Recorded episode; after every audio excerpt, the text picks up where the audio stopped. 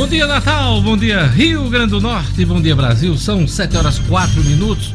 Jornal 96 está começando. Hoje, dia 14 de dezembro de 2020. Desde a última sexta-feira, o Brasil tem um plano de imunização contra a Covid-19. Esse plano foi entregue ao Supremo Tribunal Federal pelo Ministério da Saúde e de lá para cá algumas polêmicas, mas a realidade é que o país hoje tem um plano imunização. Mesmo assim, o ministro Ricardo Lewandowski do Supremo Tribunal Federal cobrou do ministro da Saúde, Eduardo Pazuello, esclarecimentos sobre o cronograma desta vacinação, porque o governo não estabelece uma data de início da imunização no ano que vem. E deixou de fora, pelo menos por enquanto, a Coronavac, que é a vacina que o Instituto Butantan está já produzindo em parceria com a Sinovac chinesa. É a vacina que está mais próxima da realidade do brasileiro. Hoje começa a vacinação nos Estados Unidos. A vacina da Pfizer, já está sendo aplicada também no Reino Unido.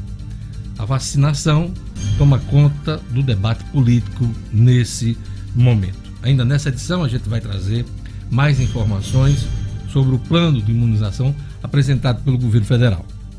Olha, o SISU será aberto em abril e vai usar nota do Enem 2020. Gerlane Lima, bom dia. Bom dia, bom dia Diógenes, ouvintes e a todos da bancada. Pois é, Diógenes, o SISU vai usar a nota do Enem 2020, mas em contrapartida, bolsas e financiamentos para universidades particulares vão usar notas de provas antigas. O ProUni vai usar o resultado da prova do ano passado, de 2019, enquanto o FIES vai dar a opção de utilizar a melhor nota desde 2010 até aqui, de hoje. Já já a gente comenta sobre esse pois assunto. Pois é, os motivos de usar para o SISU, mas não usar para o FIES ou para o UNE, daqui a pouquinho, Gerlane explica para a gente no Jornal 96, dessa semana que está começando e que promete, hein?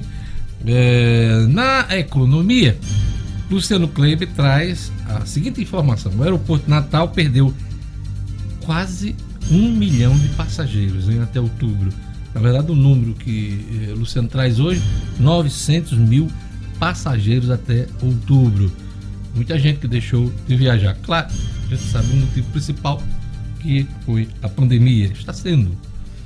Marcos Alexandre na política, se valesse este ano, cláusula de barreira retiraria direitos de quase metade dos partidos brasileiros, quase metade dos partidos brasileiros. Eu ainda trago informações sobre a participação de Michel Temer no governo Bolsonaro, hein? Há um mês ele está sendo sondado para ocupar o Ministério das Relações Exteriores no lugar de Ernesto Araújo. Seria a cartada do atual presidente Jair Bolsonaro de ter uma relação com Joe Biden, presidente americano. Uh, Temer foi vice-presidente de Dilma na época que Joe Biden foi vice-presidente de Barack Obama e eles tiveram uma, uma boa relação. Biden chegou a, a, convidar Michel Temer para, para ir aos Estados Unidos em visita oficial. Então os dois têm um, um bom contato, uma boa convivência. E essa discussão está acontecendo há cerca de um mês e agora a imprensa nacional já traz a informação. Daqui a pouquinho eu também comento aqui.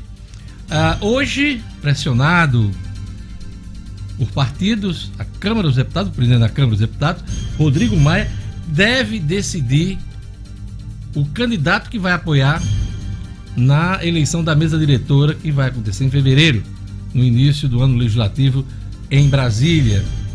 Tudo indica tudo indica que ele deve escolher Baleia Ross, deputado federal do MDB.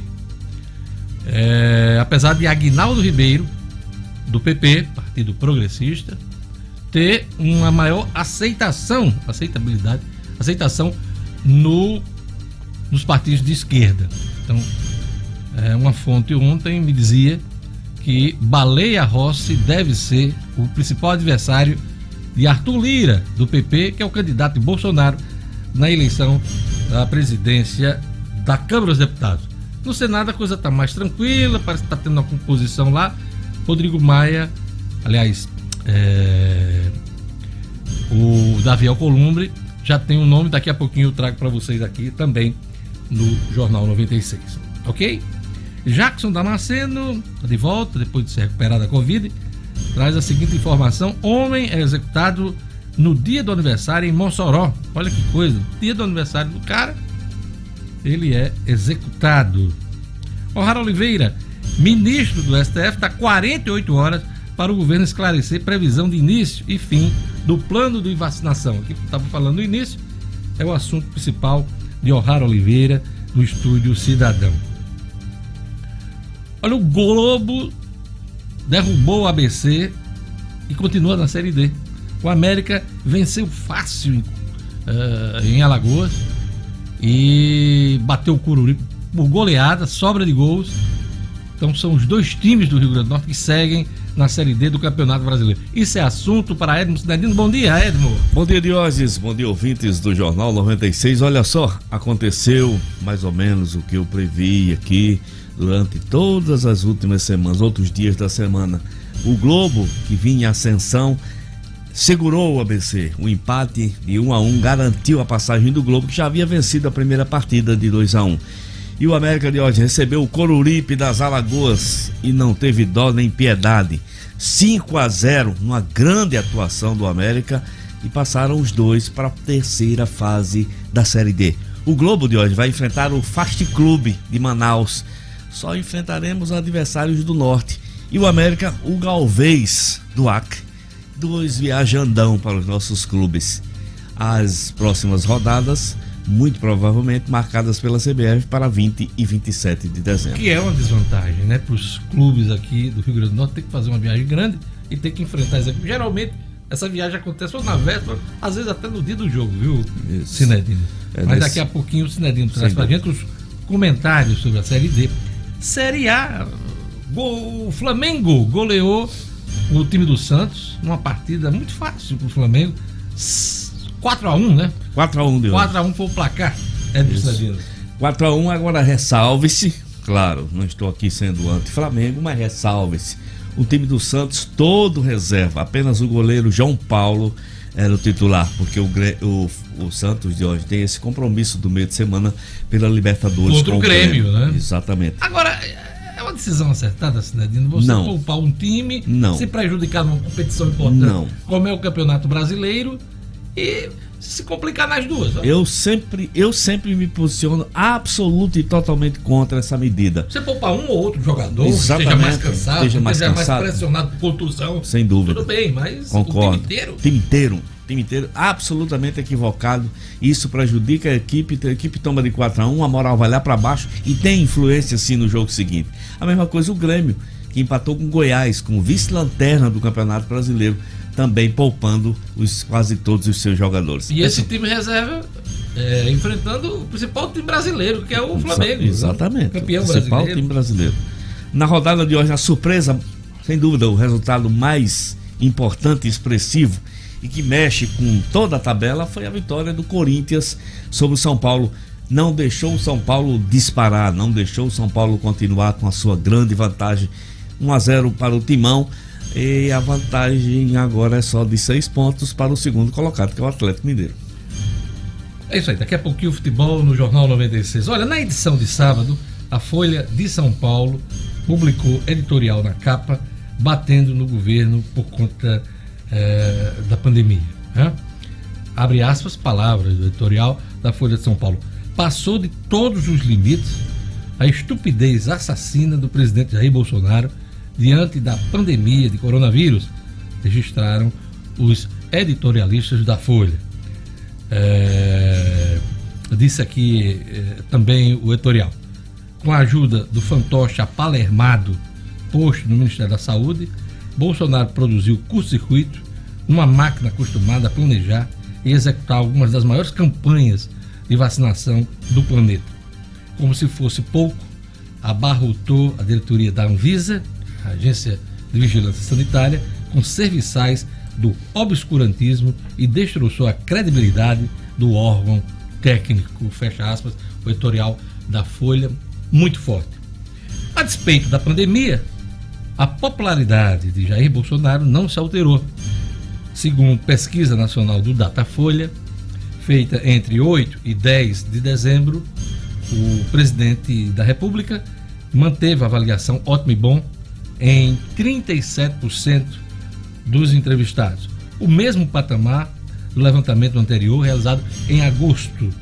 A classificação ruim ou péssimo recuou de 34% para 32%, enquanto regular foi de 27% para 29%.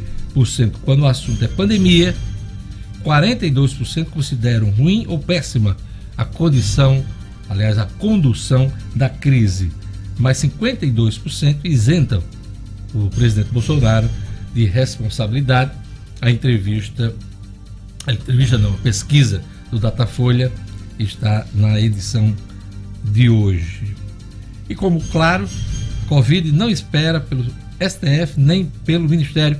O Brasil teve no domingo 276 mortes. Vamos aos números atualizados do Rio Grande do Norte, Brasil e do mundo com Gerlane Lima. Gerlane. Diógenes, aqui no Rio Grande do Norte os números foram atualizados ontem. Foram mais 1.070 casos confirmados totalizando 103.916. No sábado, eram 102.846 infectados. Com relação aos óbitos, aqui no estado são 2.796 no total. Nenhum óbito registrado nas últimas 24 horas, isso do sábado para o domingo, de acordo com a Secretaria de Saúde do Estado. No entanto, a pasta registrou seis óbitos ocorridos em dias anteriores após a confirmação de exames. Até o sábado eram contabilizados 2.790 mortes pela Covid. Ainda tem 426 óbitos em investigação, isso no Rio Grande do Norte. Aqui no país, no Brasil, o país registrou 276 mortes pela Covid nas últimas 24 horas, chegando ao total de 181.419 óbitos desde o começo da pandemia. Em casos confirmados desde o início, são 6 milhões 901.990 brasileiros que já tiveram ou têm o novo coronavírus, com 21.395 desses confirmados nas últimas 24 horas. Pois é, Gerlane. É, o Centro de Controle é, de Doenças dos Estados Unidos, CDC, deu sinal verde que faltava para liberar a vacina produzida pela Pfizer BioNTech, como eu já falei também nessa edição. As doses começaram a ser distribuídas ainda ontem, eh, no domingo, e a imunização da população eh, americana está prevista para ter início hoje em todos os estados da Federação Americana, hein? Nos 50 estados. A vacina está eh, a vacina da Pfizer BioNTech já está em uso no Reino Unido e foi aprovada também pelo governo do Canadá. E diante do crescimento da doença, a Alemanha decidiu retomar na quarta-feira, próxima quarta-feira, o lockdown completo até o dia 10 de janeiro. As medidas anunciadas pela chanceler alemã Angela Merkel incluem fechamento de escolas, creches, comércio não essencial. Festas de Natal podem até nove pessoas, desde da mesma família, e as comemorações de Ano Novo estão proibidas. Qualquer é, comemoração de Ano Novo. Vamos ver como é que a coisa vai acontecer no Brasil, porque já há uma expectativa de especialistas de mais um estouro da Covid aqui, depois das festas de Natal e de Ano Novo. Hoje é dia 14 de dezembro, dia do eclipse solar total. Hoje tem eclipse solar total, hein? Dia Nacional do Ministério Público, Dia Nacional de Combate à Pobreza, Dia do Engenheiro de Pesca e Dia de São João. É São João da Cruz. São João da Cruz, da Ordem dos Carmelitas. É isso aí. Eu queria é, perguntar hoje aqui para o nosso ouvinte o seguinte. É, deixa eu ver aqui. Está perguntando antes disso. Lugo Dias, aquele telefone para a turma participar e o WhatsApp. Bom dia, bom dia para você, Diógenes, Gerlane Lima, Edmo Cinedino, aos colegas do Jornal 96, a você ouvinte da 96 FM, uma excelente semana. O nosso número, a nossa central para você ligar, hein? 4005 9696. Adote, 4005 9696. Antes de você falar do nosso ouvinte do Zap, o Jornal 96 quer saber. Definitivamente 2020 não foi um ano fácil A pandemia gerou muita ansiedade. A ansiedade aumentou os níveis de estresse. Pergunto: o que mais te deixa estressado? O que mais te deixa estressado? Quero ouvir sua opinião durante a edição de hoje do Jornal 96. Logo, a turma do Zap. Jornal 96 quer saber. Participe aí pelo WhatsApp 99210 9696. O número 99210 9696. Já registrando aqui o um abraço para Fátima Santos de Nova Cidade. Abraço também para Antônio Inácio do Boa Esperança. Todos ligados na Zona Norte também. Abraço aqui para o Washington André e a turma do rádio também, viu, Diógenes? Um abraço para o Gutenberg. Gutenberg em Nova Parnamirim, Dionísio do Alecrim e Francisco Paiva em São José de Mipibu. Gerlane Lima, turma do YouTube. O YouTube aqui conectado de hoje o Marcelo Henrique, o Paulo Eduardo lá de Nazaré, o Ailton Filho e o Francinaldo Dave, que tá chamando a atenção da Caerne, porque tá faltando água em Felipe Camarão desde sexta-feira. É o recado aí do Francinaldo Dave, chamando a atenção da Caerne, lá para Felipe Camarão. Um abraço também pro Jorge José, que está em Vera Cruz, acompanhando o Jornal 96 de hoje. Pois eu já perguntei, quero a sua opinião, hein? O que mais te deixa estressado? Vamos lá. E agora vamos para mais destaques da edição de hoje. Brasil tem média móvel de casos de Covid acima de 40 mil pelo 11 primeiro dia. União gastou 182 bilhões de reais com estatais em 10 anos. Votação do orçamento do estado pode ficar para janeiro. Polícia Civil divulga resultado da Operação Estrondo. Futebol, América faz grande jogo, goleia o Coruripe e enfrenta a equipe do Acre na próxima fase. E o Corinthians encerra a série invicta do São Paulo. Flamengo aplica 4 a 1 em time B do Santos. 7 horas e 21 minutos. O Carlos Júnior já está dizendo aqui: o que mais me deixa estressado é a falta de numerário. Pois é, muita gente realmente fica estressada por conta disso. Quero ver sua opinião, hein? O que, que te deixa estressado, hein? Olha, vamos aqui para as manchetes dos jornais. Não temos tribuna e o, o Agora RN não apareceu hoje aqui uh, na rádio. Então vamos aqui para as manchetes dos jornais nacionais. O Estado de São Paulo traz aqui mais de dois terços dos jovens têm emprego precário no país. São 7,7 milhões de pessoas de até 24 anos, segundo pesquisa. Sem experiência, eles sofrem com a pandemia e crise. STF dá 48 horas para o governo informar datas de vacinação. Cresce pressão por imunização de professores. São os destaques do Estado de São Paulo nessa manhã. Vamos aqui para a Folha de São Paulo. A Folha de São Paulo destaca a pesquisa do Datafolha. Bolsonaro segura aprovação e maioria uh, o isenta das mortes. É o que diz aqui a Folha nesse início. Então a Folha diz aqui: é, presidente mantém 37%, segundo o Datafolha. Para 52%, ele não tem culpa por óbitos da pandemia. Também é destaque na Folha: Estados Unidos iniciam vacinação hoje. É, em vídeo, saúde critica o governador de São Paulo Dória. O Ministério rebateu anúncio da vacinação de São Paulo. O secretário executivo Elcio Franco fez críticas ao governador João Dória e disse que ele está sonhando acordado um plano de imunização que o governo paulista já, já estabeleceu. Também diz aqui é, a Folha: pequena empresa não está pronta para oferecer o Pix. Pesquisa com 1.065 lojas, lojistas em todo o país, aponta que 77% não estão ou não sabem se estão preparados para incorporar o novo sistema de pagamentos instantâneo do Banco Central. 36% o desconhecem. Indefinição sobre taxas atrasa a adesão é o que diz a Folha de São Paulo. Vamos ao Globo agora, é, nesta manhã de segunda-feira. O, o Globo diz aqui, na sua capa, STF dá 48 horas para governo informar data para vacinação.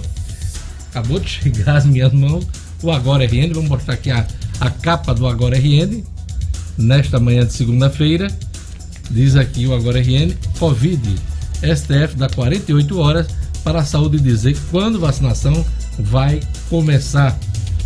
É a manchete do Agora RN. Aprovação de Bolsonaro se mantém em 37%. Sandro, denúncia só reforça a importância de CPI. Após denúncia do Ministério Público do Rio Grande do Norte, o deputado Sandro Pimentel defende retomada da CPI que apura contrato da Arena das Dunas. América atropela Coruripe na Arena das Dunas e agora pega o Galvez do Acre. Assunto para Edmo Cidadino daqui a pouquinho no Jornal 90, aliás, no Jornal 96. Essas foram as manchetes do Agora RN. 7 horas e 25 minutos. E agora vamos às manchetes das principais revistas semanais do país. Vamos começar pela Veja. Uma conquista histórica, o avanço heróico das vacinas pelo mundo e os entraves no Brasil. Isto é, A cruzada insana dos negacionistas em vários países, com governos e líderes conscientes dos efeitos devastadores da Covid-19, há um esforço concentrado para iniciar a imunização ainda em dezembro, na primeira quinzena de janeiro. época. Os militares e a pandemia. Famílias de oficiais e praças vítimas do coronavírus relatam tragédia das perdas e falam de sua decepção com o governo. Carta Capital. A sombra do vírus. A Covid alastra-se em meio à flexibilização precoce da quarentena e a mesquinha disputa política pela vacina.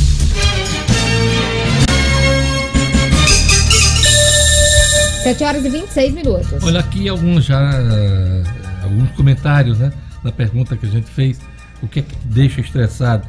O Ailton Filho está dizendo o que mais me deixa estressado são as incoerências do Supremo Tribunal Federal.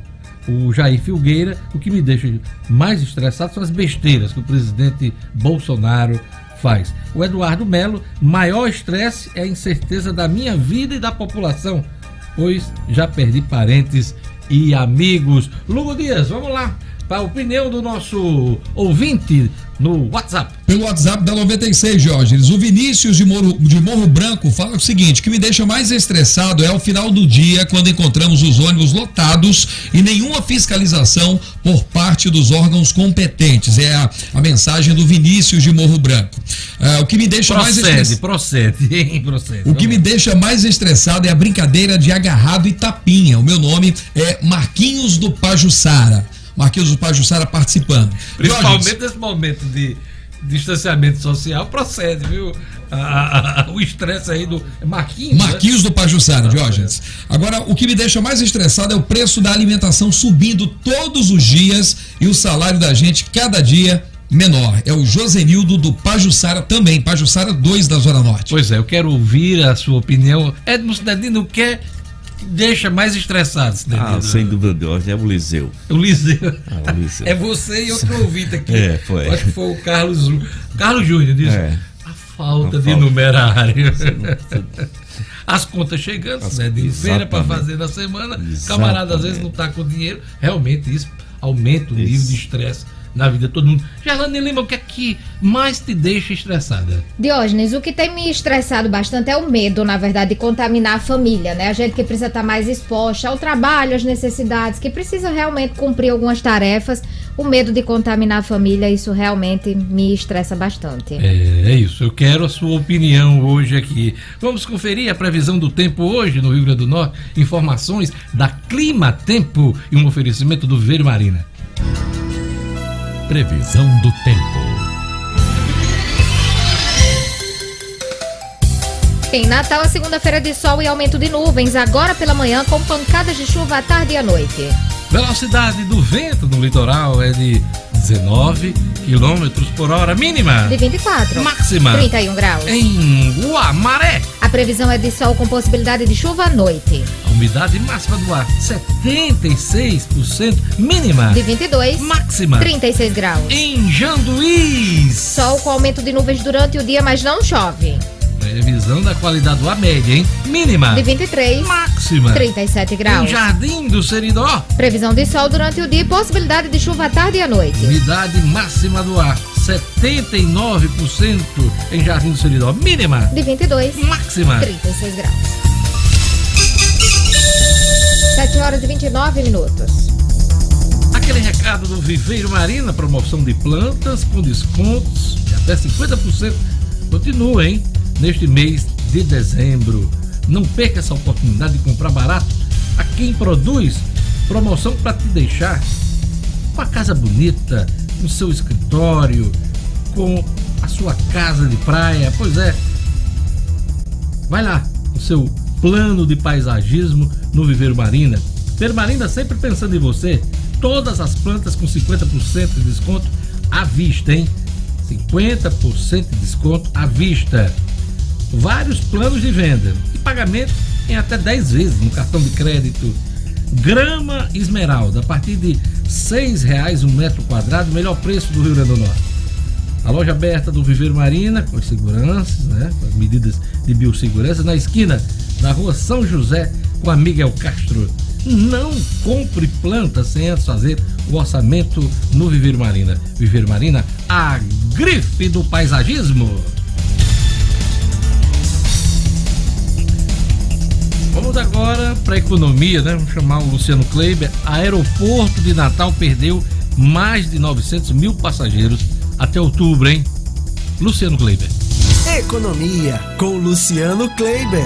Oferecimento Unifarma, a rede potiguar de farmácias com mais de 700 lojas em três estados, que oferece conforto, atendimento personalizado e preço baixo de verdade. Unifarma, uma farmácia amiga sempre perto de você.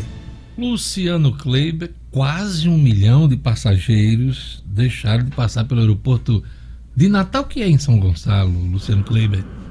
Pois é, bom dia Diógenes, bom dia aos amigos, ouvintes do Jornal 96. Esse levantamento, Diógenes, diz respeito até o mês de outubro, tá? Ainda não inclui o mês de novembro, mas ele faz exatamente essa comparação com o mesmo período do ano passado, janeiro outubro de 2019. Foram exatos 903 mil 312 passageiros. E aí, quando a gente vai para a proporção, Diógenes, para os números relativos, isso é ainda mais assustador. Essa queda representa 52,36% a menos de passageiros do que no ano passado, tá certo? É, é sempre bom lembrar que um dos motivadores que fez com que o Grupo Inframérica eh, optasse por devolver a concessão do nosso aeroporto foi o fato de que a estimativa de 6 milhões ano de passageiros eh, nunca se concretizou. A gente nunca saiu do patamar de 2 milhões a 2 milhões e 400 mil que era o que a gente tinha quando o nosso aeroporto funcionava aqui no Augusto Severo, aqui dentro, entre, entre Natal e Parnamirim. Natal. E o, aliás, mais próximo de Natal que é Parnamirim. É, exatamente, é, entre Natal e Parnamirim. É, o aeroporto Augusto Severo, ele chegou, inclusive, de hoje após a reforma, a estar preparado para receber até 3 milhões de passageiros, certo? É, então, a gente nunca saiu de 2 milhões, 2 milhões e 300, 2 milhões e 400. Para este ano, a, a, expectativa é que a gente feche próximo dos 2 milhões, 2 milhões, 2 milhões e 100, exatamente em virtude dessa queda brutal aí eh, de, de, passageiros que a gente teve em relação. Aliás, desculpe, a gente feche pouco mais de 1 milhão e 100 mil passageiros esse ano, uma queda brutal em relação ao ano passado. Veja só, a gente tinha no Augusto Severo capacidade para receber até 3 milhões. Lá em São Gonçalo, a gente tem hoje capacidade para receber 6 milhões. E devemos fechar este ano com um pouco mais de 1 milhão e 100 mil passageiros no nosso aeroporto. É claro que este foi um ano completamente atípico, porque as viagens eh, aéreas foram um dos, dos segmentos mais atingidos pela pandemia da Covid-19. Luciano, com o fim do auxílio emergencial programado para este mês de dezembro, o ministro Paulo Guedes não descarta a possibilidade de novas medidas de estímulo no início de 2021. O problema é que ele ainda não sinalizou o que vai realmente fazer. Ah, parece que o governo está levando tudo eh, no improviso, né, pela falta eh, de um plano.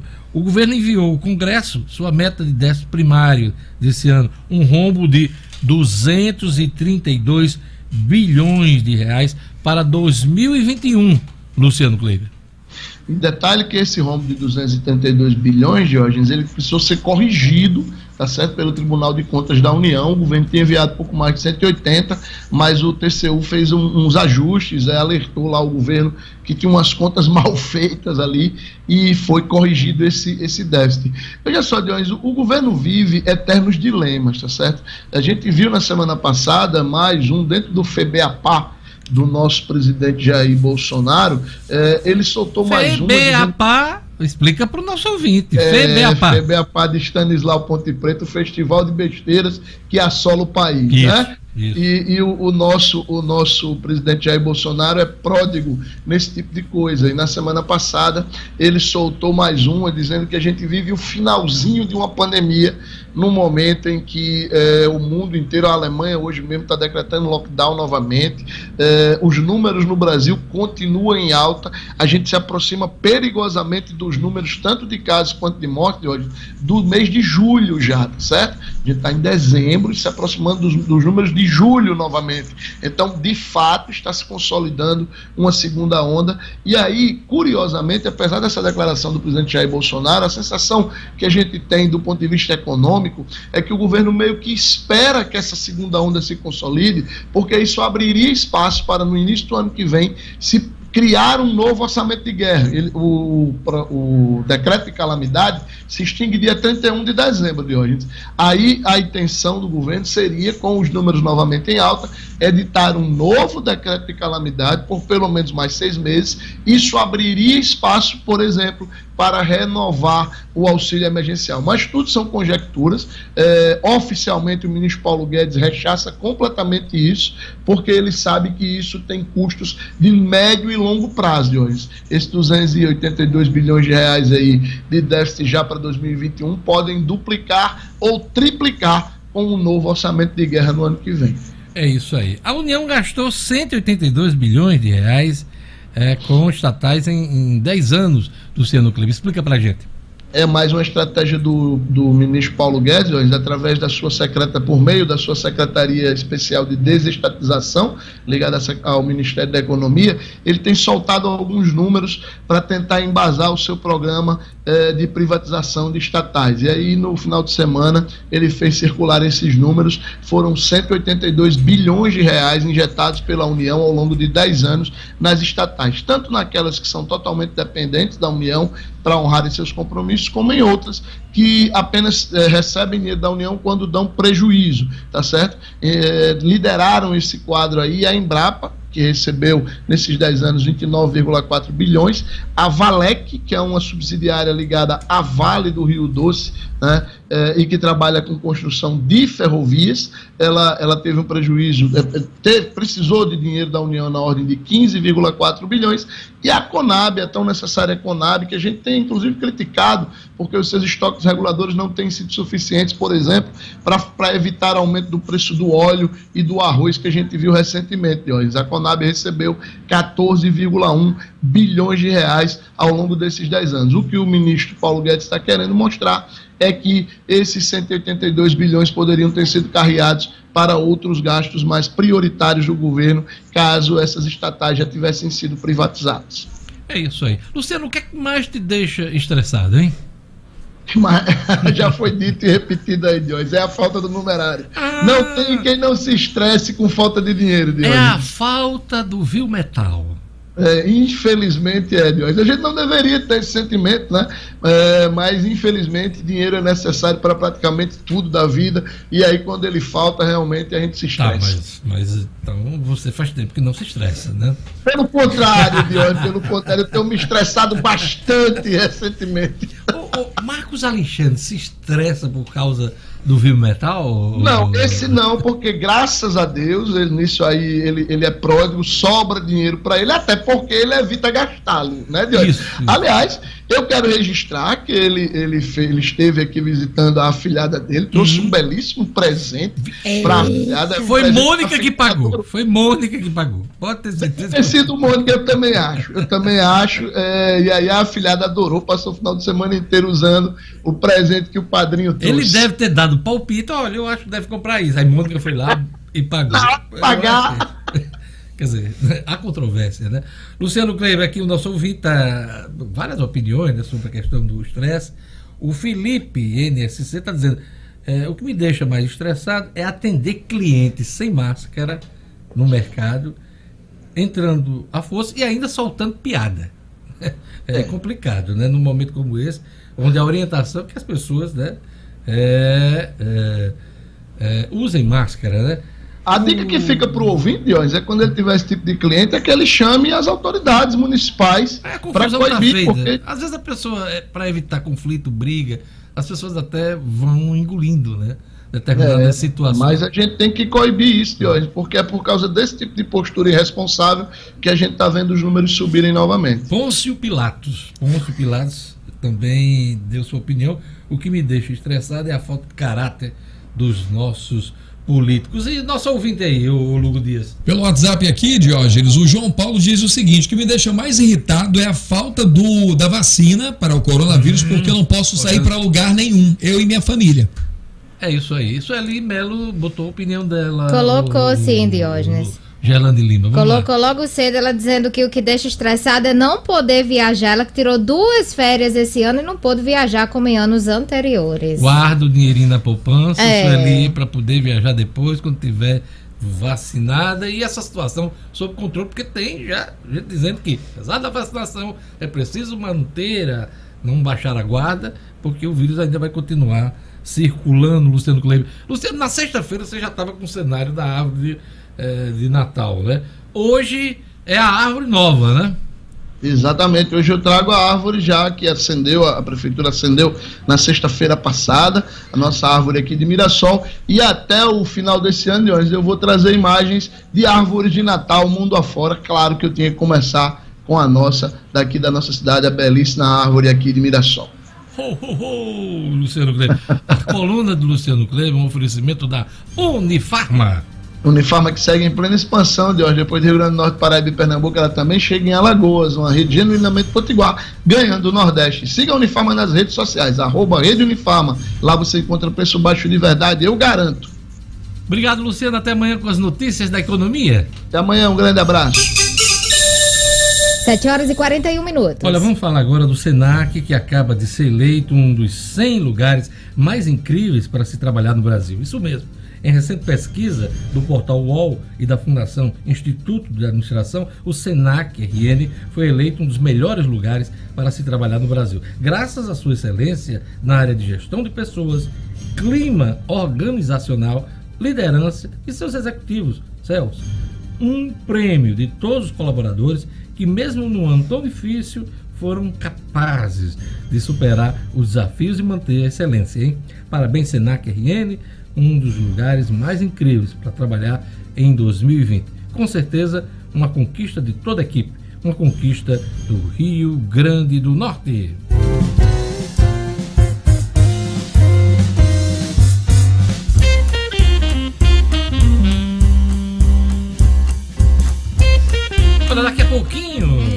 Volta com as notícias da política com Marcos Alexandre a Ronda Policial com Jackson Damasceno, as informações do cotidiano com Gerlando Lima, o Estudo Cidadão com Rara Oliveira e o esporte com Edmo Cinedino. Tudo isso junto e misturado aqui no Campeão de Audiência, Jornal 96.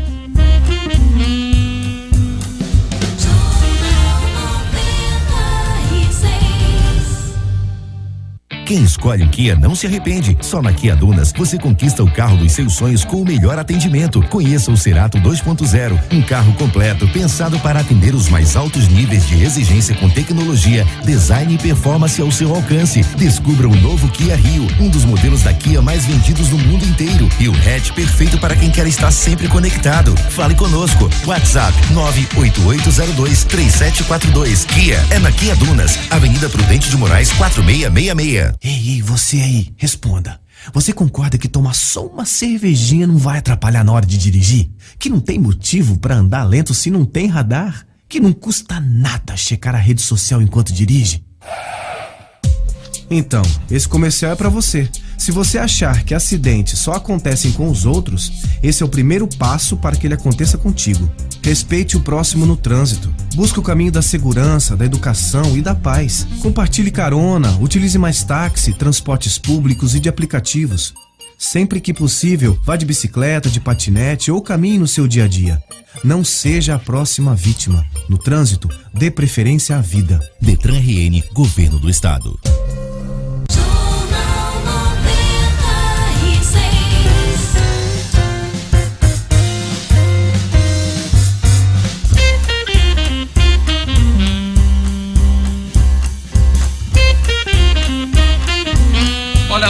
Votação do orçamento do Estado pode ficar para janeiro.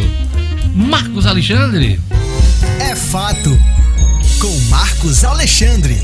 É fato também no Portal HD, o seu portal de notícias sobre o mundo jurídico do Rio Grande do Norte e do Brasil. Acesse www.portalhd.com.br e siga o PHD também nas redes sociais.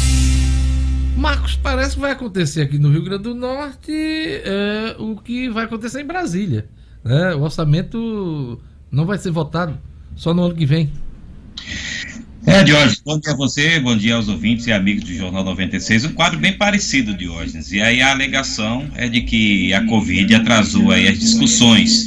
Né? O deputado Getúlio Rego, que é, o, é do DEM, Marcos, ele faz esse é, alerta, Marcos, é relator tá com eco o seu áudio. É, não sei se tem algum rádio ligado. É aqui ou lá? Vamos lá, tenta falar agora. Vamos lá, Jorge.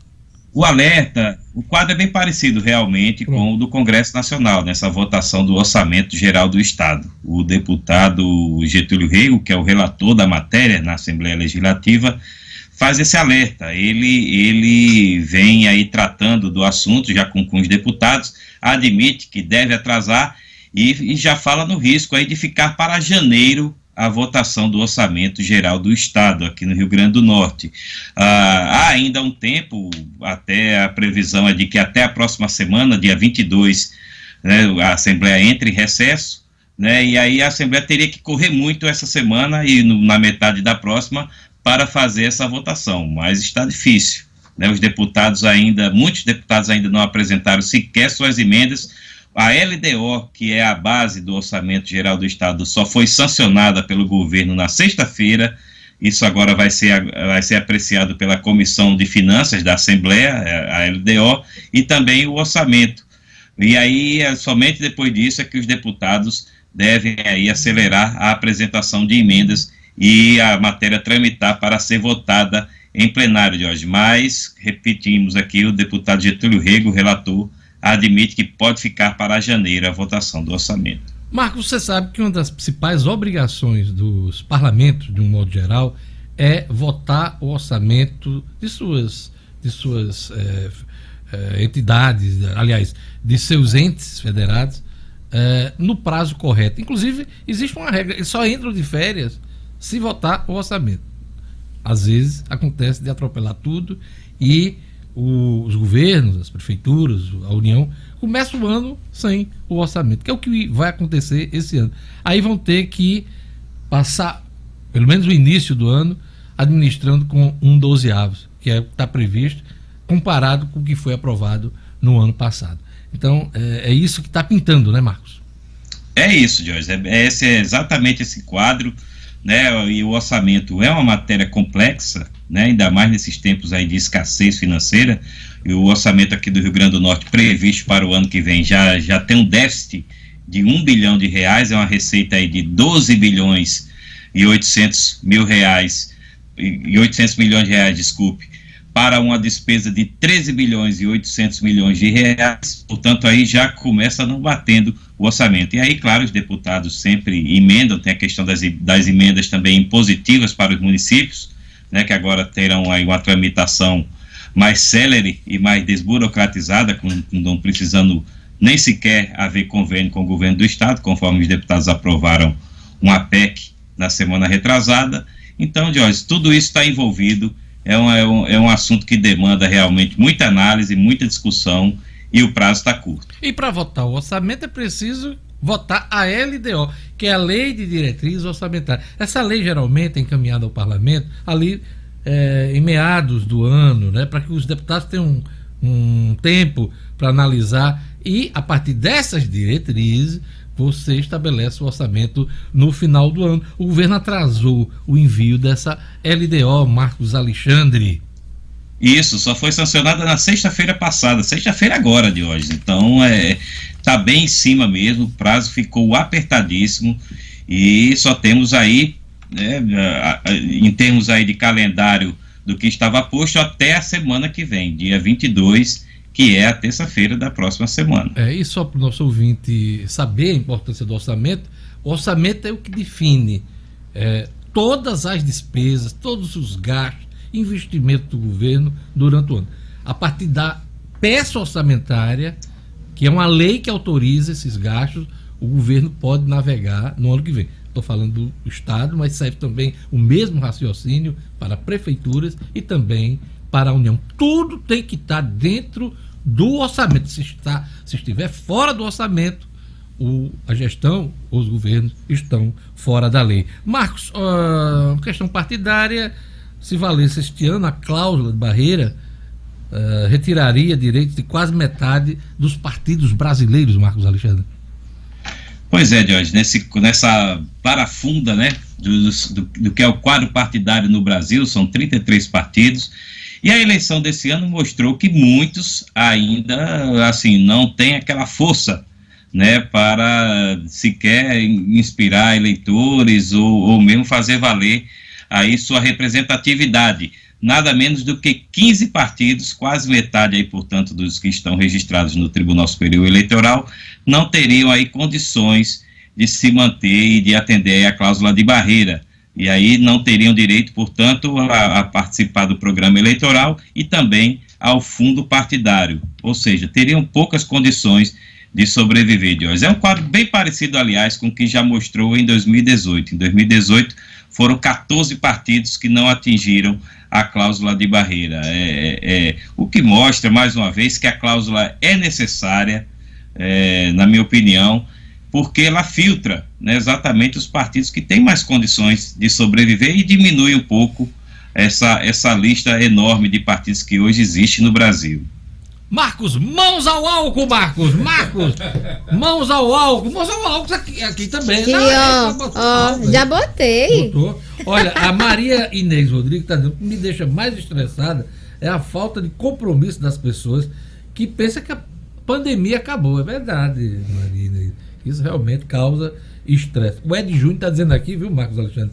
o que mais me deixa estressado é saber que Diógenes deixou de torcer para o Vasco e virou a casaca para o Flamengo.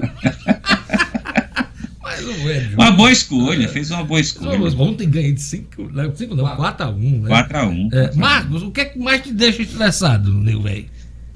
Jorge, é realmente aquele fator aí da falta de dinheiro. mas, mas, Marcos, não, Marcos, pelo amor de Deus, Marcos. Estressa bastante. Isso não é problema, nego, é para você. Você não gasta, segundo seu é, compadre Luciano Kleber. É, aí é, vem o segundo fator que estressa um pouquinho as pessoas. É a maledicência ali, né, ah! né? Aí, e aí, do seu, oh. desse, o, fake, o fake news, vamos dizer assim, o fake news que hoje campeia pelo mundo, pois tem é, muito a, fake... A, a, a fake news mais relacionado a você é que Mônica pagou o presente de, de Ana, Luísa. Luísa. Você até ela ajudou, dica, ela ajudou. Ela ajudou. então, então, ela pagou. ela pagou. Então você tem jeito. E ele chegou lá e fez algo que o padrinho comprou, certeza, viu? Olha, tá vendo a fake news, olha? Isso Não, irrita as pessoas. Você admitiu, você admitiu. Você deu palpite e ela comprou, pagou. Foi, foi o que eu disse aqui. É. Né? Marcos, obrigado. Até amanhã com as notícias da política. Valeu, Diógenes. Até amanhã, é fato. 7 horas e 53 minutos. É fato. É fato. Né? Ele, é fato. ele se entregou. Ele se entregou. Vamos lá para mais opiniões aí do nosso ouvinte. É. Nosso querido Lugo Dias. Pois é, Diógenes. A Maria de Fátima de Parnamirim ela fala o seguinte aqui: o que me deixa mais estressada são as pessoas sem responsabilidade, usando ou não máscara de forma errada. Dá vontade de chamar a atenção. É falta de grana, é falta de coerência e respeito dos políticos também.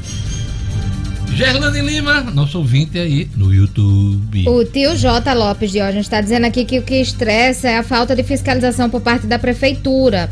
A fiscalização de um rígido protocolo que não está se vendo aí pelo meio da cidade, Diógenes. É a opinião aqui do tio J. Lopes. É isso aí. A, a Fabiana Oliveira tá que mais me deixa estressada é quando Diógenes não vem apresentar o programa. É isso, é ficar da companhia de Gerlane Lima, de O'Hara Oliveira, esse time maravilhoso que a gente tá aqui, Fabiana. Mas obrigado aí pela, pelo comentário. Quem mais? O Marcos de Cidade Satélite, que me deixa mais estressado é que hoje em dia, mesmo com essa inflação, ninguém vai mais pra rua bater panelas. Verdade. Marcos Ele, do bo- Cidade ele Satélite. botou aqui também no YouTube, ele comentou no YouTube. É isso aí. Olha, Salesiano, fala agora do Salesiano. Há mais de 80 anos, o Salesiano forma bons cristãos e honestos cidadãos para o Rio Grande do Norte, sempre atento às mudanças que ocorrem à nossa volta. Vivemos agora um novo tempo e para o amanhã que vem surgindo, a família Salesiano sempre está preparada com educação em sintonia com novos hábitos, novas habilidades e novas tecnologias. Na escola, em casa ou onde o aluno estiver, o Salesiano segue educando para o desenvolvimento humano, cristão e social. Estamos falando de um Salesiano preparado e seguro para continuar escrevendo grandes histórias de sucesso. Salesiano Unidade São José e Dom Bosco. Para mais informações, acesse salesianorn.com.br. Vamos agora chamar o Jackson Damasceno com a ronda policial. Homem executado no dia do aniversário em Mossoró. Detalhes com Jackson Damasceno. Polícia com Jackson Damasceno, o da massa. Oferecimento: Ótica Ideal, a única no centro da cidade com estacionamento gratuito e encaminhamento para exames oftalmológicos. Aqui você encontra as melhores marcas do mercado e mais. Entregamos onde você quiser. Ótica Ideal, Edifício Barão do Rio Branco, Loja 5, Cidade Alta. WhatsApp: 988413372. Jackson, modo estranho de se comemorar um aniversário? É verdade. Em Mossoró, tudo está acontecendo de respeito à violência. Matheus Henrique Venceslau da Silva foi morto durante as comemorações de seu aniversário. Ele estava completando 20 anos no bairro Bom Jesus, na rua José Avelino da Silva. De acordo com as informações da Polícia Militar, ele estava na frente de casa com amigos, fazendo uma festinha, comemorando aniversário, o aniversário, quando quatro homens chegaram em um carro, desocuparam o veículo e dispararam várias vezes contra o Matheus, principalmente de espingarda calibre 12. Segundo o delegado, havia uma outra pessoa que estaria com o Matheus, que também seria alvo dos assassinos, mas acabou escapando, fugiu de lá quando percebeu o que poderia acontecer. A investigação vai ficar por conta da Delegacia de Homicídio de Mossoró, mais um crime de morte, dessa vez são 180 crimes de homicídio eh, na contagem dos colegas da imprensa moçoroense nesse ano de 2020, Diógenes. É complicado isso aí. Mais uma execução em Mossoró, Jackson Damasceno. Antes do, do próximo assunto, tá melhor? Tá, ma- tá recuperado do- da Covid-19? Ou melhor, tô zero bala. Zero, Zero bala. bala. Graças a Deus, graças a Deus. Hoje você volta, né? Voltando aqui, tá voltando hoje ao seu programa da Band. Volto para Band. Fui, fui um privilegiado. Na verdade, os sintomas foram, foram leves, Foram bem, bem leves, mas a gente tem que respeitar os, os colegas e o repouso de 14 dias, porque é uma doença muito traiçoeira. É isso aí. O que é que te Ah, deixa estressado, hein, o Jackson? Como é? O que é que te deixa estressado? É a pergunta hoje do nosso programa? Ah, é a pergunta de hoje? Isso. Rapaz, o que me deixa estressado, rapaz, praticamente viver, viu, bicho? Eu sou Bicho, um cara que isso? estressado. que é isso? Eu sou Viver um te cara deixa estressado? deixa estressado. Não, não, desestressa esse Agora, o negócio, que. Ah, se algo em especial me deixa estressado, Não, É, qualquer é- coisa. a, a, a violência no trânsito. Não, não a violência é, estúpida dos, dos, dos, dos acidentes mais graves, mas essa disputa idiota que os motoristas parecem viver, que um quer falta- passar por cima do outro. A falta de que- gentileza, a falta de atenção, né? Cordialidade, né? De cordialidade, a coisa de estar buzinando toda hora, você não sabe se a pessoa da frente ali se atrapalhou com alguma coisa, se está com a- a- problema. Aliás, a palavra certa é civilidade, né, Jackson Damasceno? As pessoas não têm civilidade, né? Ficam compe- competindo com pessoas estranhas que poderiam ser amigos, poderiam ser pessoas da vizinhança, poderiam ser pessoas da comunidade, né? É complicado Exatamente. mesmo. Ô, Mar, ô, Marco, ô Jackson, Polícia Civil divulga resultado da operação Estrondo. Que estrondo foi esse? É, não, olha que interessante. Eu, eu morei ali perto do morro de do Morro do Careca, na Vila de Ponta Negra, durante um tempo. E o Morro do Careca, na, na década de 60, década de 50 60, se chamava Morro do Estrondo, porque pescadores locais diziam, os moradores da vila eh, relatavam que ouviam estrondos ali na região do morro e ninguém nunca soube explicar esses barulhos gigantescos que se ouviam ali, por isso o nome do Morro do Careca era Morro do Estrondo. Que mistério é esse? Aí, Mas eu não tenho ideia do que era. Que mistério é esse? Nunca soube. Pessoas falam de, de que era um treinamento do, do pessoal militar, mas a, saber de verdade mesmo, que até hoje, é, lá na vila, ninguém sabe explicar que barulhos eram esses que se ouviam de vez em quando na região do Morro do... Explosões que se ouviam na região do Morro do Careca, que era chamado de Morro do Estrondo nas décadas de 50, 60, nas décadas de antigamente. Era Morro do Estrondo. Em alusão ao Morro do Estrondo, o pessoal da DENARC batizou assim a operação que realizou durante os anos de 2000, desde 2019 que vem essa operação lá, e agora eles, eles é, relatam o saldo. A operação foi iniciada em novembro com a prisão de um traficante muito importante chamado Glauber César Leitão da Rocha. De, de lá para cá, é, muitos mandados de prisão foram cumpridos em 2019. É, em 2020, outros 14 mandados de prisão foram cumpridos em julho e agora, mais recentemente, mais 20 pessoas foram presas pelo crime de tráfico de drogas, todas ligadas à mesma quadrilha que vinham praticando tráfico ali na região da Vila de Ponta Negra. Portanto, está aí o saldo de mais de 40 prisões durante a Operação Estrondo, realizada pelo pessoal da DENARC na região da Vila de Ponta Negra, no Morro do Caré. Obrigado, Jackson. Saúde. Até amanhã com as notícias da Ronda Policial. Obrigado, meu amigo. Um grande abraço e até amanhã, se Deus quiser.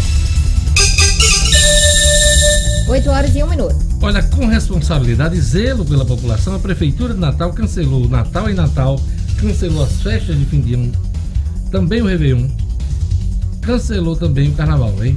Pois é, além disso, baixou um decreto proibindo eventos comerciais de grande porte. Tudo isso para evitar grandes aglomerações. A prefeitura alerta: os casos de Covid continuam aumentando. Mais do que nunca é necessário que a população contribua nessa luta para controle da doença. Ao sair de casa, use máscaras, lave bem as mãos a cada 30 minutos, se possível, use álcool líquido, álcool gel e o principal, não participe de nenhum tipo de aglomeração. Cuidar das pessoas é papel da prefeitura, conter o avanço do coronavírus é um dever de todos. Vamos lá, vamos chamar Gerlane Lima agora. E Gerlane traz informações sobre o SISU 2021, né? Vai ser aberto com as notas do Enem 2020. Gerlane Lima.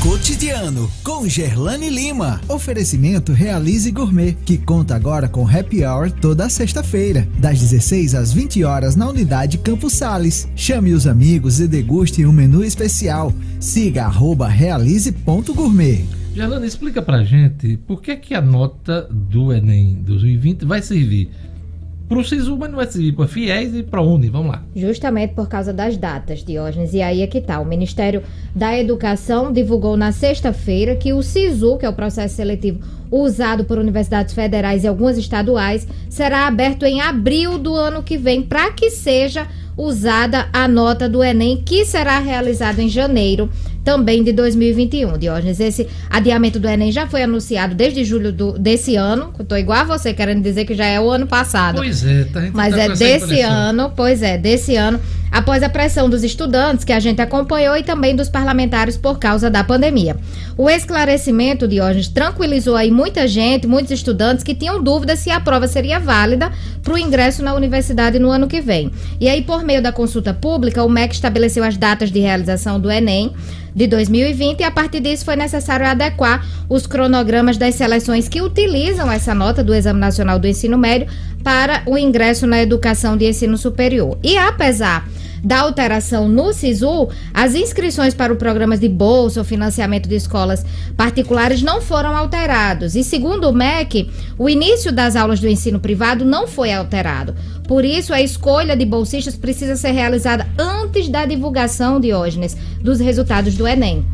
Essa é a justificativa do MEC. E aí a seleção dos candidatos para o ProUni, o Programa Universidade para Todos, vai usar as notas do Enem do ano passado, no caso 2019, é, em conta que parte da, das universidades levando em conta que parte das universidades deve começar as aulas em fevereiro, no início de fevereiro. E prevê uma segunda edição, o MEC está prevendo uma segunda edição do programa para quem conclui o ensino médio neste ano e aí usando as notas do Enem de 2020. Então, na segunda edição, pode usar as notas do Enem desse ano, porque as aulas vão iniciar em fevereiro. Então, para quem vai entrar na primeira edição, usa as notas do Enem de 2019. Então, um desencontro de datas. De né? datas. Quem procura aí uma bolsa para escolas particulares pelo FIES, que é o Fundo de Financiamento Estudantil, pode utilizar a melhor nota dentre as notas das edições do Enem desde 2010, de 2010 até 2019. E essa mesma regra valerá para a segunda edição, mas aí o candidato pode usar a nota da última prova, se assim quiser, que é no caso do Enem de 2020, que vai ser realizado em janeiro, Diógenes. Tem também, vale lembrar aí, o MEC deu essa informação, quando os estudantes terão acesso aos editais de cada processo seletivo com todas as regras de programa. E aí o primeiro será o ProUni, que vai ser divulgado amanhã terça-feira, dia 15, e o FIES sai até sexta-feira, dia 18. O SISU só vai ser publicado, na verdade, exatamente publicado após a divulgação do resultado do Enem, que é em março. É isso aí, Gerlane Lima. Gerlane, o Osano Estevam, sou motorista de ônibus, o que me deixa estressado são as pessoas que gostam muito de estacionar. Aqui está escrito quinas, mas acho que são esquinas, né? É, Acho que são esquinas Para ele poder manobrar o Exato. ônibus, às vezes fica complicado manter esquina. Então essa é a opinião do Osando Estevam. No meu caso, o que, eu, o que me deixa estressado é gente doente. Né? Geralmente em casa. Isso realmente me preocupa e me deixa, me deixa estressado. Quem mais? Uh, Lugo Dias. Nessa linha aí do estresse do trânsito, Diógenes, o Saul Regis é motorista por aplicativo diz aqui o seguinte: que me deixa mais estressado é motorista roda presa andando na faixa da esquerda. Eita, motorista Motorista roda presa, é. Roda presa, andando na faixa da esquerda. Um outro também, motorista por aplicativo, é o Carlinhos Brandão. Ele fala que o que me deixa mais estressado é o trânsito, nosso trânsito de Natal, que a maioria não sabe dirigir e não conhece as leis de trânsito. Pense num povo para dirigir ruim, é a mensagem do Carlinhos Brandão. É, o Cleiton Gil está dizendo, olha, peça para Luciano Kleber, grande visionário, abrir o jogo e dizer quanto de ações da Pfizer uhum. ele comprou em 2019. Uau. Vai ganhar bastante dinheiro esse ano, uhum. diz o. Eu não sei se ele, ele tá comprou ações da Pfizer ou está usando outro produto da Pfizer, que é muito famoso, né? Uhum. Eu não sei, a gente pode perguntar ele amanhã aqui no nosso, no nosso programa. Gelane Lima, tem, tem alguém Tem, mais? tem o Sérvulo Godeiro aqui que está dizendo que o que deixa estressado também são os riscos no trânsito com motoristas e pedestres. E tem o Edilson Souza, viu? Ele tá dizendo, olha, a impessoalidade de quarto de hotel também estressa. Hum. Ele tá no Rio de Janeiro em quarentena, coisas da Covid-19. Mensagem aqui do Edilson Souza. Olha, seu condomínio está preparado para 2021? Você se sente seguro no seu condomínio? Pois é, olha, você sabia que os custos com a portaria presencial geram um dos maiores impactos para o seu prédio, acumulando despesas com salários em cargos? Mesmo assim, não garante total controle e segurança para a sua casa, né, em condomínio, para o seu prédio. Por isso, a UTS Segurança oferece a Portaria do Futuro, que reduz em até 60% os custos. Conheça a UTS Segurança, faça um projeto personalizado sem compromisso, com equipamentos de alta tecnologia. Não feche negócio sem antes consultar a UTS. Quer o número da UTS? Lá, anota aí. 99664 9221. Vou repetir: 99664 9221. Olha, o ministro do STF, eh, Ricardo Lewandowski, deu 48 horas de prazo para o governo, no caso o Ministério da Saúde, esclarecer a previsão de início da vacinação contra a Covid-19 no país. É assunto para o Rara Oliveira hoje no Estúdio Cidadão. Estúdio Cidadão, com O'Hara Oliveira. O'Hara, bom dia. Diógenes, bom dia, bom dia, bancada, e bom dia a você que está acompanhando agora o Jornal 96. Pois bem, esse plano de imunização aí tão falado do governo foi entregue ao STF na última sexta-feira. Esse documento ele prevê, dentre outras coisas, a disponibilização de mais de 108 milhões de doses para aproximadamente 51 milhões de pessoas de grupos prioritários, divididos em quatro fases. Eu posso detalhar daqui a pouco esse plano, Diógenes. A grande questão é que esse plano foi entregue ao Supremo Tribunal Federal sem apresentar uma data aí para início da vacinação desses aí desses integrantes desses grupos aí que incluem profissionais de saúde, idosos, pessoas com morbidades, entre outros. Uma nota técnica que acompanha esse plano, esse plano foi encaminhado junto a uma nota técnica, diz que a previsão é vacinar esses grupos prioritários ao longo do primeiro semestre do próximo ano de 2021.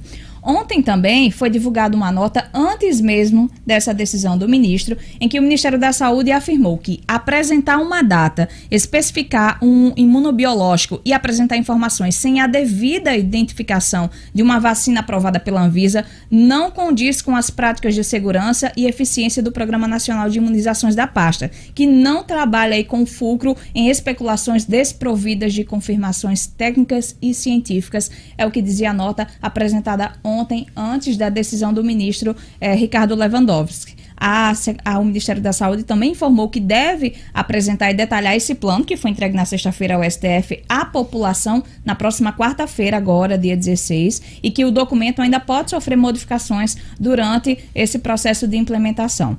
Pois bem, mesmo com essas justificativas né, apresentadas pelo, pelo Ministério da Saúde, o ministro Ricardo Lewandowski do STF não quis saber, não acompanhou esse entendimento e deu sim um prazo de 48 horas, contando a partir de ontem, né, que foi no domingo, para que o Ministério da Saúde informe as datas de início e também de término aí do Plano Nacional de Vacinação contra a Covid-19, inclusive apresentar também as fases de implementação. No despacho né, apresentado ontem, o ministro determina a intimação do ministro da Saúde e também do advogado-geral da União. Já o Ministério da Saúde informou que aguarda ainda a notificação, até a noite de ontem não tinha havido essa notificação ainda para responder à determinação do STF no tempo solicitado.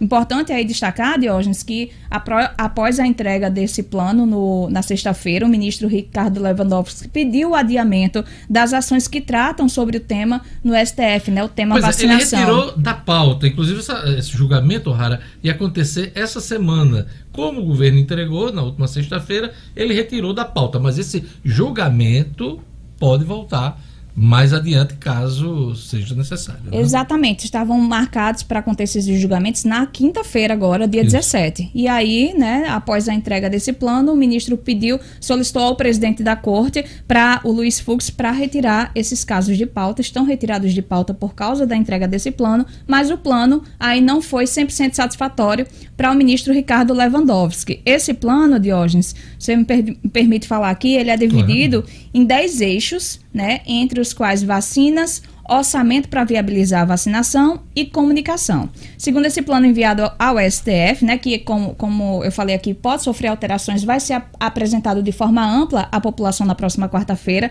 mas o que é que a gente já sabe sobre esse plano que está lá no STF é que o Brasil garantiu 300 milhões de doses de vacinas por meio de três acordos. O primeiro com a Fiocruz AstraZeneca, né, 100 milhões de doses até julho do próximo ano e mais 30 milhões no segundo semestre de 2021.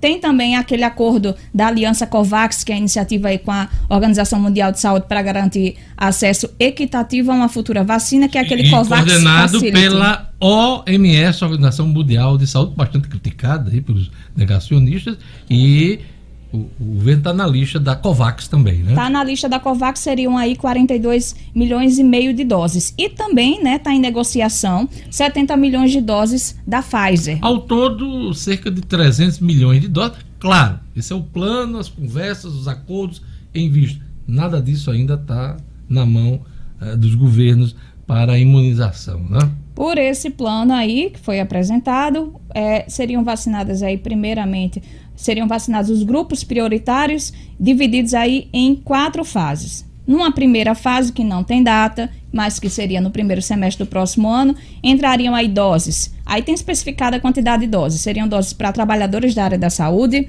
depois pessoas a partir de 80 anos, uma outra quantidade de doses para pessoas de 75 a 79 anos e baixando mais um pouquinho, uma quantidade de dose para pessoas de 60 anos ou mais que vivam em instituições como asilos. Nessa primeira fase também entrariam os indígenas. Cada pessoa, lembrando, tomará duas doses. Todas essas vacinas, elas requerem aí uma segunda dose. Nenhuma dose única, né? Nenhuma dose única. Ao todo, eh, né, eh, esse é o plano do governo, mais de 50 milhões de doses nesse primeiro ano, 2021. Mas é preciso vacinar a população inteira, né? Pois é. Na aí, segunda fase. Segunda, segunda fase. fase tem dosagem aí para pessoas de 70 a 74 anos, pessoas de 65 a 69 anos e baixando mais um pouquinho, uma dosagem menor para pessoas de 60 a 64 anos. Enfim, idosos. Na terceira fase entrariam as pessoas com comorbidades. O plano não especifica aí é, exatamente diabetes, comorbidades coração, de uma forma geral. É, problemas cardíacos, enfim, doenças que inclusive estão complicando a vida de muitos pacientes é, que contraem a Covid, né? Pois é, e na quarta fase, que é a fase final dos grupos prioritários, entrariam aí os professores do nível básico ao superior, os profissionais de forças de segurança e salvamento e também os funcionários do sistema prisional.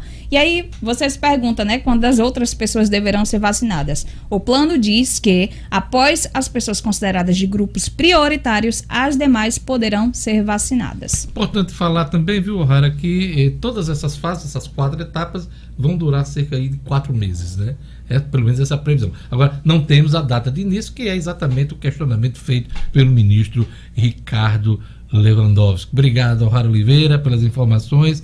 É, não sei se você notou a erudição, a palavra fulcro, né, que foi utilizada claro. uh, durante uhum. a narrativa de mas era a né? nota né? do Ministério da Saúde. Isso aí. Suporte, apoio, né? Sustentáculo. Né? Muito bacana. Reflexo né? do elogio que ela recebeu com mais certeza, cedo, com né, certeza, com certeza. Olha, o Nildo Cabral está dizendo, vai ter vacina. Vacina é algo normal no Brasil. A normal é não ter vacina. Oxalá você esteja certo, Nildo Cabral, em relação à Covid-19. Não, estou vou perguntar. O que é que te deixa estressada? Tem duas coisas que me deixam bem estressadas. Uhum. Uma principal de todas é trânsito. trânsito. Eu sou estressadíssima no trânsito. Eu tenho ódio quem buzina atrás de mim. Principalmente você tá assim no sinal, o sinal mal abre, alguém buzina. Sim. Eu fico pra morrer. Mas se for um amigo querendo... Não, não, não. não. Querendo... Eu sou estressadíssima Oi, no trânsito. Não, né? E que é mais? Algo não mandem áudios no WhatsApp. Áudio sem pedir autorização. Tem gente que tem deficiência nos Eita, dedos, né? Sem pedir autorização. É, não, tem gente que só fala Eu vou fazer áudio. uma por escrito, tá? Aqui pra você. Não, é, é muito irritante. Gente que só fala por áudio. Tem é dificuldade é. para digitar. Obrigado, O'Hara Oliveira. Até amanhã com as notícias do Estúdio Cidadão. Até amanhã, Diógenes. Um abraço. 8 horas e 16 minutos. Olha, antes da coluna do esporte, vamos lá para uma última rodada do nosso ouvinte, Lugo Dias. O que é deixa estressar? Pois é, o Fábio Góes fala aqui o seguinte, Diógenes: vizinhos fofoqueiros me estressam. Minha Nossa Senhora! Mas a fofoca é uma das coisas mais antigas da humanidade. Quando o homem começou a pensar a contar histórias, a falar, já começou a fofocaiada, né? Mas ele fica estressado, né, Ele fica estressado, o Fábio Góes. E o João Carlos do Planalto diz: o que me deixa mais estressado é a falta de compromisso por parte dos políticos em relação aos seus eleitores. Eita, complicado isso aí, complicado, complicado. Gerlane Lima, quem mais? Tem um perfil aqui, Granja Limeira, viu, Diógenes, dizendo que o que deixa estressado é o povo culpar o governo por tudo e achar que não precisa fazer nada para se prevenir da Covid. Quando se contaminam, põe a culpa no governo que não fiscaliza os lugares e pessoas. É a opinião aqui do perfil Granja Limeira. O Nildo Cabral disse: vai ter vacina. A vacina é algo normal no pois é. Brasil. É. A normal que você falou, pois é. A normal é não ter vacina. Pois é. Eu queria fazer um registro, morreu o, o, ator, o autor britânico, né, escritor britânico John Le Carré. Na verdade, esse é o pseudônimo dele porque David Cornell, ele foi funcionário do Serviço Secreto Britânico, inventou esse, esse personagem, né, esse pseudônimo, para poder escrever sobre é, espionagem, né? Mas nem, nem deu certo. Descobriram e ele teve que, ele teve que ser demitido. Mas ainda bem que os livros dele deram muito sucesso, muitos filmes, né? É, foram, foram feitos a partir das obras de Jean Le Carré. É, um crime entre cavalheiros, o espião que saiu do frio, uh, quem mais? O jardineiro fiel, que inclusive foi um brasileiro, né? Então várias obras do eh, escritor John Le Carré. Morreu nesse final de semana, aos 89 anos. E agora vamos para o esporte. Chama ele Ciledino Globo. Acaba com a festa do ABC de continuar na Série D. E o América vence de goleada em Cururipe, lá em Alagoas. Vamos lá, Edmo Cinedino. Esportes com Edmo Cinedino. Cinedino, vamos começar pelo ABC que está fora da Série D. Exato, Diogo. O ABC está fora da Série D. Isso teve uma repercussão monstra, vamos dizer assim, nas redes sociais no sábado, quando o ABC terminou a partida empatado de 1 a 1 com o Globo. O Globo que havia vencido a primeira lá no Barretão de 2 a 1. Portanto, tinha vantagem. A vantagem, é. E o Globo merecidamente se classificou. É, eu, eu estranhei na, na manifestação dos torcedores a reclamação somente direcionada aos jogadores. Claro que os jogadores do ABC tiveram culpa, mas pouca gente criticando quem realmente tem culpa maior, que é a diretoria do ABC, que nunca deu a esse clube, a, esse, a esses jogadores, a esse plantel, a atenção merecida numa competição tão importante. Enfim, mais uma lição a ser aprendida. E a ABC de hoje, que vive aí uma, uma crise sem fim. E, vai e afundar o, mais ainda. Vai agora, afundar né? mais ainda. E é o surgimento aí de um, de, de um, de um plano de tortar, tornar o ABC sociedade, sociedade anônima, empresa. que ninguém empresa, que ninguém sabe quem está por trás disso, as pessoas não aparecem. Enfim, é tudo, é tudo muito, muito esquisito, tudo muito às escuras, tudo muito é, precisando de esclarecimento. Mas vamos em frente. Bom, o Globo não tem nada a ver com isso, segue na competição, vai enfrentar o Fast Clube do Maranhão, do, do, de Amazonas, que eliminou o Motoclube do Maranhão. Então, parabéns ao Globo de Renatil Potiguar, que com apenas 28 contratações, jogadores da terra como Beléu, desculpem, Edson Capa, foram sem dúvida nenhuma os maiores, tem, vem sendo os maiores destaques da equipe até agora, Jorge. O América Futebol Clube, é, no domingo, né, precisava vencer o Cururipe por dois gols de diferença. O América fez um gol aos 36 minutos do primeiro tempo. No segundo tempo deslanchou com gols de, de Wallace Pernambucano, eh, Rondinelli e Elias. E com o de Edmar no primeiro tempo, o América terminou vencendo de 5 a 0. Quer dizer, sobraram gols. A América se classificou com E na muita tranquilidade. Não, né? foi aqui. Ah, ele foi É, aqui, foi né? aqui. Sim. Na casa do adversário, na semana passada, o América havia perdido de 1 a 0. Hum, Por isso a necessidade de Mas foi vencer. aqui, então- Foi aqui, Deus, na Arena Mas das Dunas. sobrando, né? Sobrando. E sem dúvida uma grande atuação do América a partir da escalação do técnico Paulinho Kobayashi, que não botou quase nenhum jogador daquele tipo que só sabe marcar. Todos os jogadores do meio-campo do América criativos, de bom passe. E o América Um- foi dominante. Pra frente, pra, frente, pra né? frente. Pra atacar. e o resultado apareceu. O América de hoje vai enfrentar a equipe do Galvez do Acre. A equipe do Galvez eliminou surpreendentemente o River do Piauí, que na primeira fase fez a quinta melhor campanha. Foi 0 a 0 no Acre e ontem na casa né, do River em Teresina o Galvez venceu de 1 a 0. Portanto, claro, é um adversário que o América tem que se precaver e tem que tomar cuidado. Provavelmente ainda não está oficializado, só se já oficializou essa manhã, mas as, as datas devem ser 20 e 27, a semana que vem, as, a ida e volta dessa segunda fase. Lembrando, o Globo, como fez pior campanha do que o seu adversário, vai fazer o primeiro jogo eh, lá no Amazonas, contra o Fast. O segundo jogo vai fazer o primeiro jogo aqui no Barretão. O segundo jogo é no Amazonas. O América, ao contrário, como tem melhor campanha do que o Galvez, Vai ao Acre, vai ao Acre é, Rio Branco e e decide em casa. Esse é o retrato. E é isso, Diógenes. Vamos Esse... ficar na expectativa pois de é. que nossos clubes consigam passar essa outra etapa e mais uma e chegar à Série C. É, e em relação ao BC, é bom registrar que nós estamos falando do campeão estadual. Né? Isso. Né? Que está terminando o ano em crise. Em crise e desclassificado na Série D. Um plantel fortíssimo, um time que jogava bonito e que foi desfeito e a diretoria não fez absolutamente nada para manter. Infelizmente, esse é o retrato do ABC em 2020, Diógenes. É isso aí. Agora vamos falar de Série A. Vamos. Começar pelo Corinthians, que encerrou a série invicta do São Paulo. São Paulo que vem crescendo, isso. com pinta de campeão mas enfrentou o Corinthians e o Corinthians venceu. Né? Você imagina, Diógenes, quando você vê um, um, uma vitória do Corinthians que vinha mal sobre um São Paulo que vinha tão bem, você imagina assim, ah, deve ser aquele jogo que o time ganhou com uma bola. Mas que nada, eu assisti os melhores momentos. Só deu Corinthians no jogo. O placar de 1 a 0 foi injusto, foi pro Corinthians, porque poderia sim. O Corinthians perdeu inclusive chances claras de aumentar. Mas 1 a 0 tirou o Corinthians de uma situação difícil e encerrou uma série invicta de 17 jogos sem derrota do São Paulo nesta Série A. Um grande jogo. De hoje nós tivemos nessa rodada completa, começando no sábado, Bragantino 2 a 1 no Fortaleza, uhum. Atlético Mineiro 1 a 0 no Atlético Paranaense lá na Baixada, em, no Paraná. Uhum. Palmeiras 3 a 0 no Bahia. O Bahia está chegando perigosamente perto da zona de rebaixamento. Internacional 2 a 1 no Botafogo. Nessa partida, o árbitro potiguar Caio Max Augusto Vieira, muito criticado pela imprensa por conta de um dos do, o segundo gol do Internacional.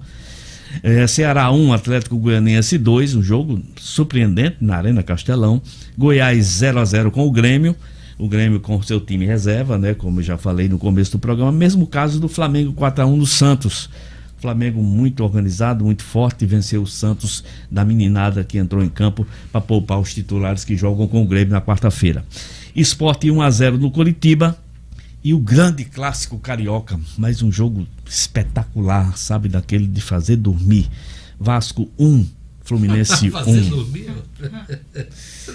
o Vasco empatou aos 47. Pois é, o Fluminense querendo fazer o resultado, né, ah. para subir mais ainda. Seria o quarto colocado se vencesse é, esse jogo. Entrava no, no, é, no G4. No G4 né? Isso. E aí e o perdeu Vasco, essa chance. O Cano, né? O Cano. O artilheiro Cano voltou, marcou, gol. O cara é danado para fazer gol argentino, velho. É. O bicho danado para fazer gol. De hoje, a classificação do brasileiro, São Paulo, é, que tinha sete pontos de vantagem, né? Sobre... Crebinho, corta aí. Sim, ótimo. Eu vou aqui, vai, Que tinha sete pontos de vantagem sobre o segundo colocado, agora só tem quatro. 50 a 46 uma vitória e um empatezinho. O Atlético Mineiro é o segundo com 46, o São Paulo é o primeiro com 50, seguido do Flamengo com 45, Palmeiras com 41. Também com 41 está Internacional e Grêmio na quinta e sexta posição. Lá na zona do Baixo Meretrício, Vasco abre com 25, Curitiba tem 21, Goiás tem 20 e na lanterninha, nós, viu, Gerlane? Eu, você, Zequinha. Estamos com 20 pontos o Botafogo sofrendo. Ainda bem que eu sou terceiro, né? Nem, é, Somos terceiro. Terceiro. terceiro, terceiro. Nós estamos caminhando aí para talvez até ganhar. É, Por que não, né? Esse ano. Né? Bicampeonato. E ontem assisti a partida, é. vibrei, né? Com depois que a Angelina me lembrou. E olha, o Flamengo 3x0. 4x1. É Depois que... meu time, né, Meu time. Ah, gente, corrigido. É o, meu, é o meu time. Você falou 3 Ah, quando estava em 3x0. Tava em 3. Tá. Ela comprou. Olha, Flamengo. Ah, é verdade. Ah, é, eu tenho que, que, que torcer. eu levantei da, da, da rede e tal. É isso aí. Mais alguma coisa, Cinedino, na sua agenda esportiva? Não, Dionis, só dizer que encerrou né, o Mundial de Fórmula 1. O Max Verstappen, holandês, venceu da Red Bull. Pois é. Segundo lugar, Valtteri, Valtteri Bottas. Valtteri Bottas ah, e o Hamilton, e terceiro, Hamilton, né? Terceiro, exatamente. É. E o Hamilton, claro, já era campeão. E a Red Bull, é, rapaz, a McLaren esse ano terminou em sexto lugar. Pior resultado da história Minha da escuderia. Foi vendida, né? Foi vendida, foi vendida né? né? Pois é, Deus. É isso aí. Beleza? Campeão foi o Hamilton, já estava garantido, isso, né? Estava garantido. E, e, quem foi o segundo foi o Bottas, né? O Bottas, o Bottas foi o segundo. Mercedes, né? Mercedes dominando Mercedes tudo, dominou tudo, tudo, tudo, tudo, É isso aí. Obrigado, Sinedino. Até amanhã com as notícias do esporte. Até amanhã. Obrigado, Gerlane. Obrigado, Lugo Dias. Obrigado a você e nos deu sua opinião sobre o que é que me deixa estressado, né? Uma boa semana, tranquila, mas calma para você. Obrigado, Lugo. Obrigado, Clebinho. Obrigado, Jackson Damasceno. O Marcos Alexandre, Luciano Kleiber. Toda a turma que fez o Jornal 96. Até amanhã. Até amanhã. Tchau, tchau. Tchau.